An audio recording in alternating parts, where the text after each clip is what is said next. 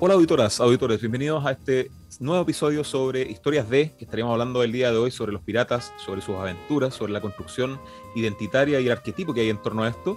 Y como saben, me acompaña el personaje más fabuloso de la pedagogía nacional, Javier Tapia. Perdón, yo nunca dije eso. Muchas gracias por ese ánimo. Eso sí, se agradece. ¿Cómo va el, la casa y cómo van las cosas? Ay, necesito vacaciones. no, pero vamos, vamos bien. Eh, echaba, como que echaba de menos y no lo echaba. Eh, embalar cosas, weón. Es terrible embalar y embalar libros. Yo antes te mandaba la foto, weón. Qué manera de tener libros y libros le, leídos a media, weón. Si eso es lo peor de todo. todo con marca página a la mitad, weón. Pero bien, todo bien, todo bien. ¿Cómo está ya los fríos polares? No, eh, nevó, nevó esta semana por acá. Así que está llegando el frío gancho. Está poniendo lado. Los piratas es un término que conocemos bastante. Eh, de hecho, están los buses piratas, los CD, los DVDs piratas, los, piratas de Coquimbo, hay Coquimbo Unido, equipo de fútbol. es un término que nosotros ocupamos eh, cotidianamente, pero claro, ¿de dónde viene eh, este, este, término? Bueno, el término viene del griego peirates, que se divide en dos palabras, que sería peirán, que es arriesgar o aventurar, y T, que sería eh, agente o tipo, o sea, sería un agente de aventuras o un, aventurero, en, palabras simples. Y los piratas antiguamente eh, se desarrollaron principalmente entre los siglos XVI y XVIII, eh, aunque los piratas han existido desde que el mar y los barcos existen. O sea, hay registros de piratas cartagineses, vikingos también, los chinos fueron piratas muy destacados. o sea, los piratas siempre han estado presentes en la historia del mar, pero claro, se desarrollan en ese periodo de manera más, más, más dorada, es como la edad dorada de los piratas. Y los piratas principalmente se dedicaban eh, o se apoderaban del mundo oceánico eh, fuera de las leyes y fuera de la, de la economía formal. O sea, desarrollaban todo eh, lo que se puede conocer como capitalismo salvaje en esta economía, buscando maximizar las ganancias de, del trabajo que hacían a través de saltarse las leyes saltarse más o menos las normas que existían. Y bueno, esto todo se desarrolla también en un contexto histórico vinculado a lo que se conoce como el mercantilismo, que era como los imperios en esos momentos principalmente Inglaterra, Francia, España, Portugal, Holanda, qué sé yo, eh, iban acumulando oro, plata, y también habían otro tipo de mercados que iban conformando de a poco una economía mundo, como era el caso del tabaco, el caso de los esclavos, por ejemplo, las especias también entre los continentes, y eso y en ese contexto se, se formaban los piratas. Pero claro, hay que diferenciarlos también, porque claro, están los piratas, están los bucaneros, están los filibusteros, los las calilas, los mocojos, están todos los. Eh, yo, sé que tú eres más versado en estas cosas, Javier. Sí, porque lo tenemos que ver en octavo, porque los cabros siempre me preguntan, profe, ¿y un corsario? Eh, todas esas cuestiones. Entonces, eh, para que hagamos la, la diferencia, entonces, el pirata es como independiente. ¿De acuerdo? No, no, se rige, no se rige por corona, eh, solo se rige por el amor a la mar, podríamos decirlo así. ¿Ya? El, el, el pirata es independiente. Mientras que el corsario es como un pirata contratado. ¿Cachai? Como que existían estos piratas y la corona dice, mira, vamos a ver después por qué lo hace, pero mira, yo te puedo pagar y nos vamos, nos podemos repartir. Ahora, negociar, negociar con un, con un pirata que lo va a hacer corsario eh, es bastante más, más complejo, o sea, 90-10, en algunos casos 80-20 vendía el tipo de, contrato y ese, ese permiso por parte de los reyes era el corso. De ahí viene el concepto de, corsario. Entonces estos son contratados. Ya eso es lo importante que tienen su patente de corsa, tienen su, permiso sanitario para poder andar por la mar. su carnet Claro. Después vamos a tener a los filibusteros, que son tal vez un poquito menos conocidos. Eh, estos filibusteros, hay un problema ahí con el origen del, concepto. Uno dice que es de la, eh, una palabra holandesa que después se cambió por otra palabra holandesa. Ay, como que viene un problema ahí medio pero son holandeses, parece. Lo importante es que el origen es holandés y puede ser el boat o el flyboat, que en el fondo es una embarcación ligera. Por el tipo de embarcación de estos filibusteros, eh, son embarcaciones muy ligeras y se mantenían eh, no tan mar adentro, ¿de acuerdo? Sino que eran más bien por, por podríamos decirlo como canales, fiordos, ¿cachai? Como nunca tanto como para adentrarse, cruzaban el océano, pasaban el, Atlántico completo, llegaban a, la, parte del Caribe. Los, tenemos que ubicar, sí, principalmente en el Caribe. Eh, Andan cogoteando en Citicar, no, no en, en camino. Sí, sí, era como más rápido, así como el. Se, sí, algo se robaban el, el se robaban el Citicar, portonazo Citicar y se ponían a robar con ese. Era que se robaban la, la F-150. Y al final tenemos una cosa muy rara, que son estos bucaneros. Los bucaneros, em, las botas bucaneras. De origen, eh, caribeño, de eh, un trabajo que hacían los indígenas de la zona del Caribe, que era el bucán. Y el bucán es cazar res y también cerdos salvajes. Entonces tú me decís, bueno, ¿y qué tiene que ver con los piratas? Claro. Chancho y vaca en el Caribe estaban cazando eso y llegaban a la costa y ahí lo intercambiaban con los piratas. Lo que pasa es que la corona española en la isla de Santo Domingo los presionó tanto hacia la costa, en el fondo se relacionaron mucho más con los piratas. Entonces hay una frase em, que dice, Ghost, después dice, de matarifes de reses se convirtieron en carniceros de hombres. O sea, esto, era, esto sí que eran brígidos. Es como los matones. Potente. Como Luca Brasi, del padrino, claro. Claro, no, este, este es potente. ¿Cachándose? Tenéis como. Esa es la clasificación. Para sintetizar, entonces, el pirata libre soy, por así decirlo. el corsario, el pirata contratado. Ya un poco, tiene patente, e incluso algunos llegaron a, pertenecer al, parlamento. Un mercenario, claro, como un mercenario. Claro, como un mercenario. El filibustero, que el fondo de embarcaciones livianas que se mantienen cerca eh, de las costas. Y el bucanero que pasó de tierra a eh, sumarse a, esta planta de la piratería. Asesino. Ahí tenemos como la gran clasificación. Bueno, y también eh, recordarle a la gente que, como dice Javier, los imperios participaban de esto también. O sea, recordemos la piratería ha estado desde siempre, cartagineses, vikingos, bla, bla, bla, bla. Pero claro, en esta época de oro de, la piratería del siglo XVI al XVIII, eh, eh, también en ese contexto se desarrollaban diversos conflictos entre los imperios que dominaban el mundo en esos momentos. está el caso de Portugal, de España, de Francia, Inglaterra, Holanda, Japón, un poco más allá, China, qué sé yo. Y claro, y, estaban en disputa. Entonces, los reinos participaban de, esto y tenían buena relación con los piratas. De hecho, ahí está el caso famoso de la reina Isabel I, eh, británica, ¿cierto? Que en el año 1581 nombra como caballero de la corona a uno de los famosos piratas que es eh, Sir Francis Drake, que lo, nombra de esa forma. Y claro, lo nombra, caballero porque, claro, eh, eh, le traía tesoro a, la reina de, estos tesoros que robaban el mar. Y aparte también eran funcionales a estos imperios que buscaban expandir su, sus dominios, porque, claro, expandían su imperio y aparte generaban caos en los enemigos. O sea, le robaban los barcos, robaban territorio, asaltaban islas. Entonces, claro, era, como una especie de, como dice el Jao, de mercenario marítimo que iba siendo funcional a los intereses eh, políticos y también económicos de, las coronas. Claro, ahí las coronas se interesan harto por contratar a estos. Los corsarios son lo que nosotros en realidad conocemos como piratas, para que lo tengamos súper claro. Porque en el fondo es eh, estos tipos holandeses o ingleses que venían hacia las costas americanas que pertenecían a Portugal y España. Entonces, ¿por qué los conocemos tanto en el fondo por nuestra historia colonial latinoamericana? Porque este conflicto constante, sobre todo porque en Inglaterra empezó a, apoyar a los protestantes de Flandes, que ahí es el límite con España. Entonces lo empezó a financiar y esto después, claro, generó una alianza posterior ahí con, los, piratas que luego se convierten en corsarios. Entonces el, origen del conflicto, como dice el Beto, viene esta competencia dentro de un modelo eh, mercantilista de la época, la importancia que tienen los puertos. En el fondo es como, si puedo asegurar mi puerto, si puedo asegurar mi puerto y las rutas comerciales, tengo todo, tengo todo listo. Por eso después, cuando, cuando aumenta esta cantidad de, de corsarios y piratas por el Atlántico, España dice, ya sabéis que me canso, voy a gastar mucha más plata en vez de que me estén robando todo cada viaje que hacen de América a Europa, y comienza a financiar todo de la flota y los galeones. ¿Cachai? A través del monopolio, pero tiene que, que el fondo es como una cuadrilla donde va el barco con la mercancía y alrededor van todos los otros así mirando de que no se acerque un pirata. Exacto, claro, en un momento no habían radares, no había ninguna de esas cosas, o sea, era, era subirse al palo mayor o de repente a un monte y ver, claro, si se avistaban alguna nave menor o, mayor, digamos, en, el horizonte, entonces era bien complicado. Y claro, eh, Chile entra en ese circuito de la piratería eh, mundial también, de los filibusteros, bla, bla, bla, entra principalmente por su, obviamente por, su condición costera, eh, geográfica, netamente, y claro, por las rutas, porque recuerden que en ese momento no existía el canal de Panamá, entonces gran parte de los viajes que venían del Atlántico pasaban por, por abajo, digamos, pasaban por lo que hoy día eh, Cabo de Horno. Eh, por el sur, por favor, que si no la Jackie Kramer nos mata. Claro, por la zona austral. no por abajo. No, el, sur, el, sur, el, sur, es Puerto Montt, la zona austral, la zona austral. Claro, y pasan, claro, por las zonas, por el Cabo de Horno, eh, por, todos esos canales que hay, que en esa zona, el estrecho Magallanes, obviamente, Punta Arenas, entonces, eh, esa, por, por, ahí pasan los barcos y ahí entran al continente eh, americano por esa vía. Ahí, como tú estás hablando ahí sobre todo el, del tema del Cabo de Horno, destaca la, expedición de William Cornell Shoughton. Ahí él logra como encontrar esta ruta perfecta que no es tan acerca, eh, cercana a la Atlántica, a la, Antártida, perdón, sino que eh, se acerca mucho más al continente.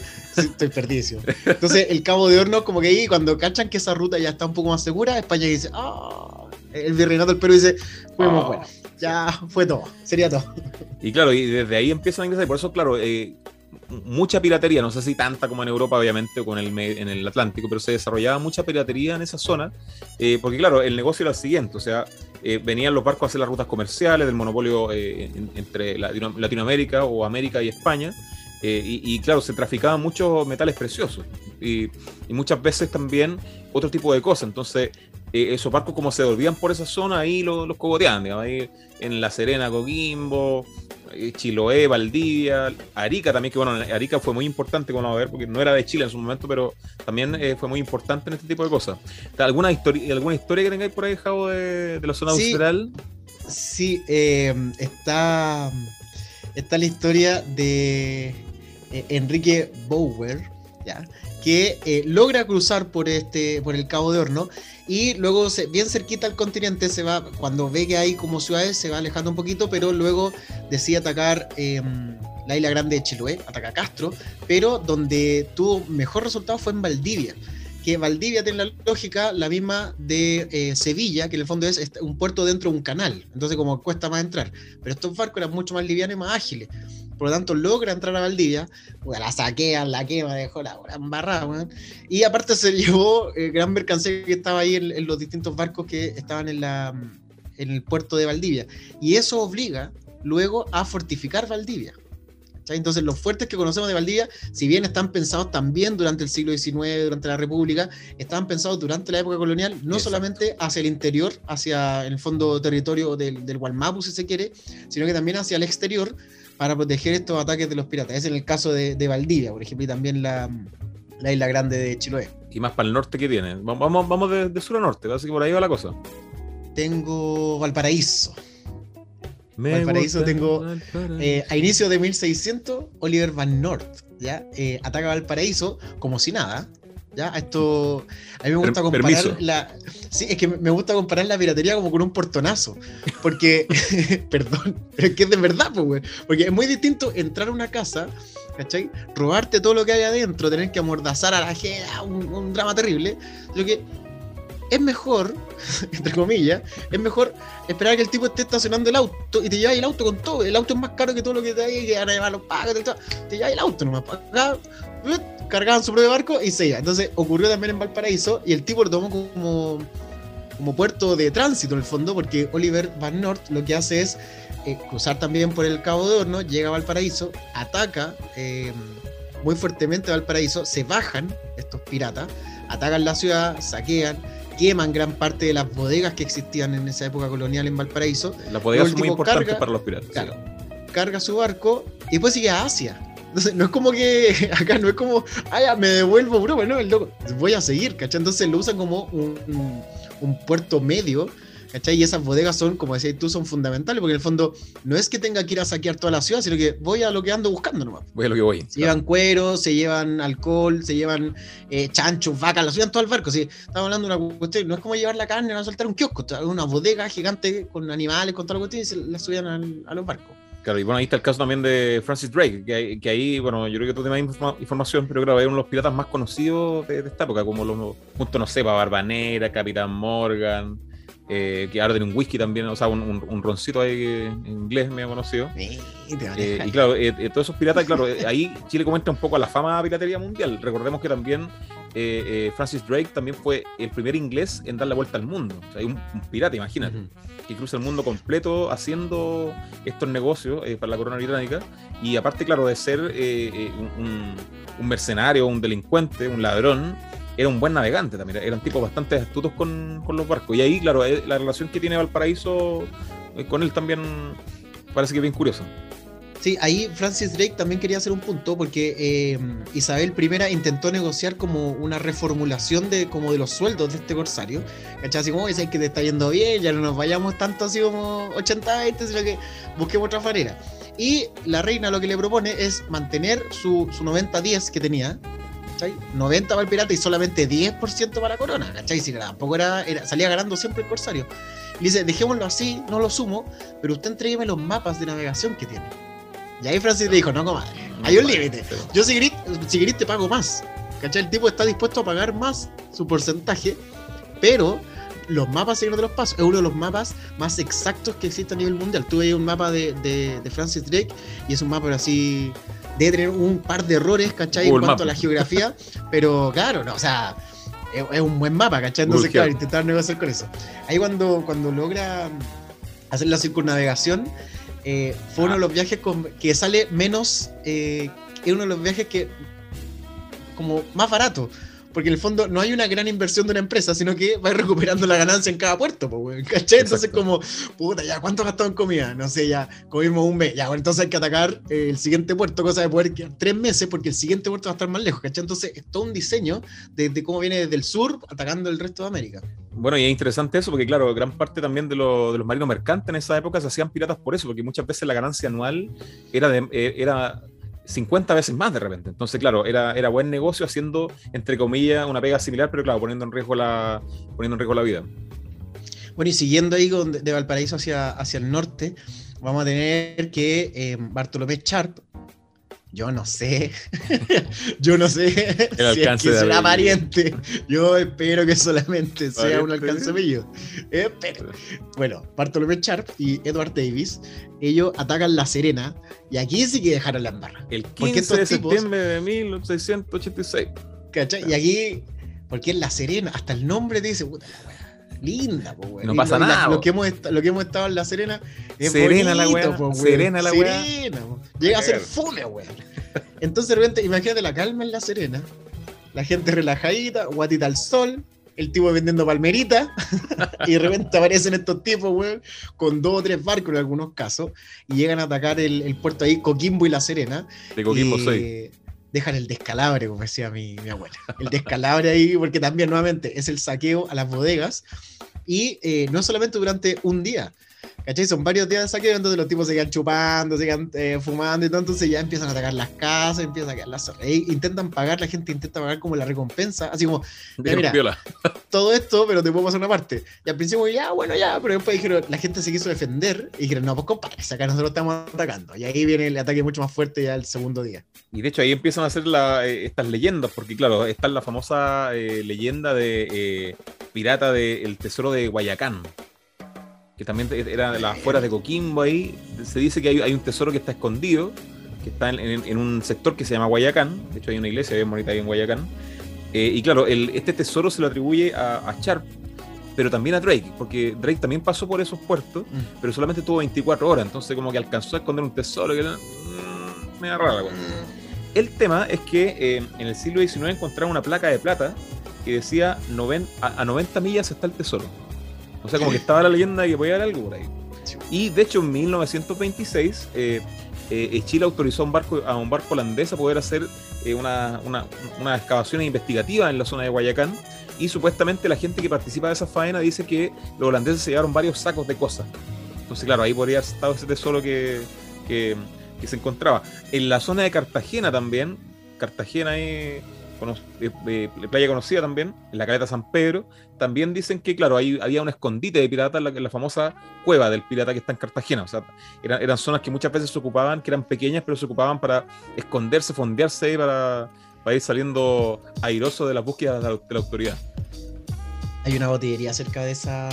Es que hay varios pubs, no, de verdad, es que hay varios pubs en Cartagena que se han tomado como el nombre, porque también es como, es atractivo el mito. Porque, Coquimbo también, los piratas. El claro, en Coquimbo tenéis todo el turismo, que vamos en un catamarán, el barco, el tipo disfrazado, y al final es como ver entretenido. Entonces, claro, como que se aprovecha también lo popular, y son, en el fondo, es como la botillería pirateada también, ¿cachai? Es igual, entre clandestino y pirateado. Entonces, eso es lo entretenido también de estos mitos que van surgiendo en torno al, a la piratería. Sí, bien entretenido. Y aparte, claro, lo último que tengo también es el caso de Bartolomé Charles, que eh, ataca una de las principales zonas eh, de Chile, o sea, de, no Chile en esos momentos, que es Arica, que pertenece a Perú.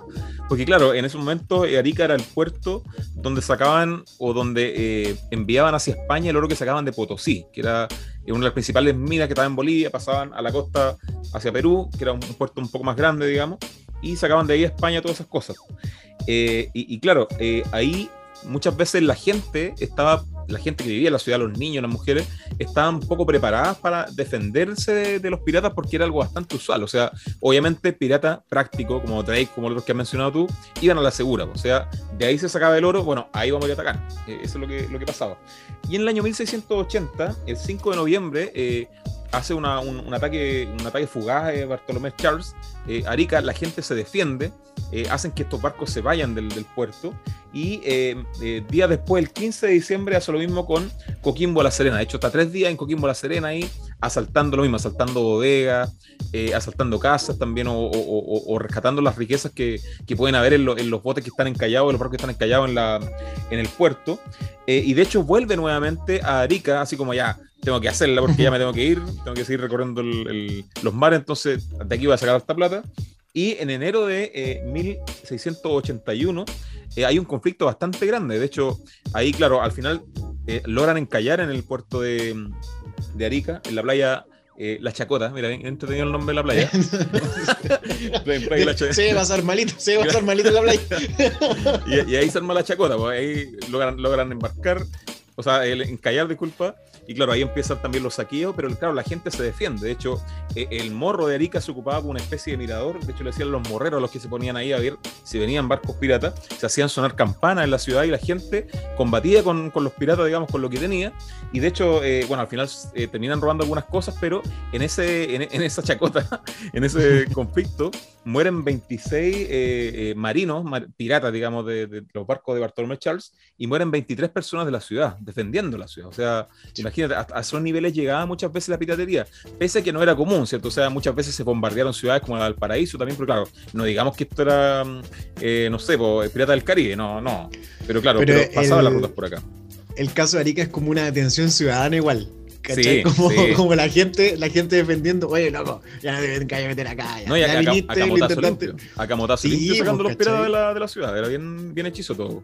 Y claro, también recordarle a la gente que, que hay toda una romantización de, de, la figura de los piratas. O sea, eh, yo creo que ahí siempre se ha establecido en el cine, en la ficción, en los cómics, en los dibujos animados, a, los piratas como estos villanos cómicos y simpáticos, ¿cierto? Que ahí Disney yo creo que eh, le ha hecho un favor bastante mm, eh, grande a eso. De hecho, siempre está, no sé, la figura de, estos navegantes, buscan tesoros, que el parche en el ojo, que, que la pata de palo, que el loro en el, en el, en el hombro, la cuestión. Las películas, ¿para qué decir? El, Pirata del Caribe, que es la, la, principal. Pero eso también tiene un génesis, porque, claro, en, los siglos anteriores también se empiezan a narrar estas historias de piratas y ahí se empiezan a ser populares. De hecho, en el año 1724 aparece la historia general de los piratas escrita por Charles eh, Johnson, eh, que tenía mucho de ficción también. O sea, no era, no era un trabajo historiográfico como tal, sino que también hablaba de estos tesoros, que escondían tesoros y se transformó en bestseller en esa época, los libros más vendidos en, en, Europa. Y claro, exaltaba, romantizaba un poco la figura de estos piratas. Más adelante también se saca el libro famoso que después fue una película de Disney, que es La Isla del Tesoro, que es de. Eh, de, Robert Louis eh, Stevenson en 1884. Y ahí, claro, empieza a meter el tema de las canciones, por ejemplo, el Yahoo, Yahoo, todas estas canciones bien conocidas, el tema de los mapas también de los tesoros, y que, claro, en la realidad no eran tanto. O sea, obviamente los piratas eran, eran farreros, eran, eran como, era como el, el, delincuente ahora que gasta ahí en el blin blin, el autito, eran, eran farreros, tenían buena vida los, los cabros. Menos cinco auditores. Eh, y, de hecho, no sé, eh, todo, todo el trabajo, eh, ese trabajo y las ganancias que tenían generaban estatus, a eso es lo que me refiero. O sea, se daban la buena vida a los piratas. Entonces, claro, los tesoros no era algo tan común, pero sí se justificaba con el tema de, eh, de tener siempre espacio en el barco para atracar algún puerto y robar, o sea, aprovechar las oportunidades. Nunca había que andar lleno si era pirata, porque también podían llegar otros piratas y te podían hacer lo mismo, ¿cierto? Era, era, un poco eso la jugada. Pero claro, ahí se empieza a construir toda esta, toda esta figura un poco, eh, un, poco distorsionada de los piratas y que no era tampoco tal, porque muchas veces se los, se plasma como sujetos que estaban al margen de la sociedad y todo lo contrario. De hecho, muchos piratas, como el caso del mismo Capitán Morgan, eh, fueron incluso gobernadores en, Inglaterra. Eh, eran, eran principalmente estaban vinculados también al esclavismo, que es algo que no se trata tanto en las películas de pirata o en los dibujos animados. El esclavismo era el principal negocio muchas veces también, o, también todo lo que conllevaba el esclavismo, ¿cierto? Trabajadores para trabajar en el azúcar, y, todos los productos que venían muchas veces venían del, del, esclavismo como tal.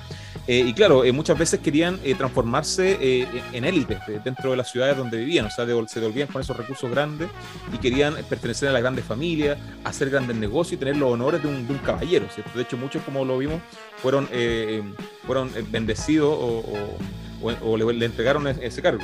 Es más o menos lo que pasa con Michael Corleone en, El Padrino 3, donde quiere llevar los negocios de la mafia de la familia a un, a un sector un poco más legal, ¿cierto? Una cosa así. Los piratas buscaban eso, o sea, buscaban integrarse a la sociedad, pero claro, desde, eh, desde el buscar negocio con esto.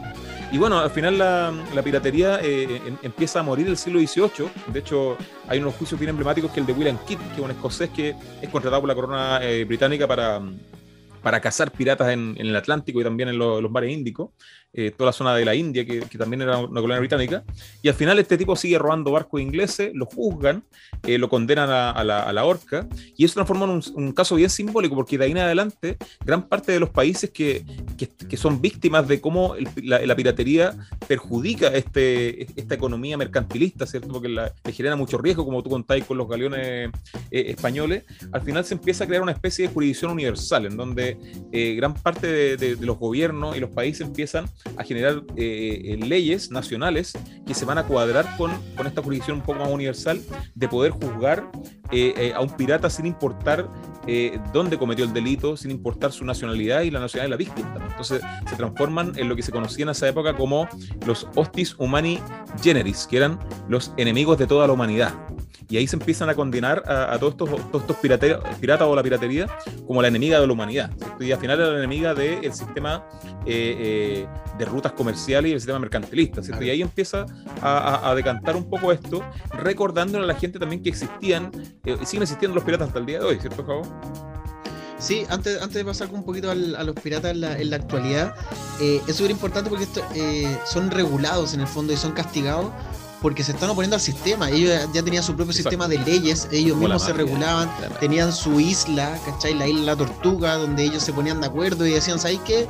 Nosotros somos como los líderes de, ciertos clanes, entre nosotros no nos vamos a atacar. Entonces, como están teniendo su propia jurisdicción, dominan, dominan perdón, los mares, ¿cachai? Entonces, como eh, los estados ya modernos, consolidados, van a decir, hermanas, ¿sabes qué? Hay que parar la mano a estos locos. Y se ponen de acuerdo también los estados, en el fondo es como una guerra entre los estados y los piratas organizados también. Sí. Porque tienen que comenzar a regularlo porque los tipos ya tienen. Incluso siento yo que está como el temor de que.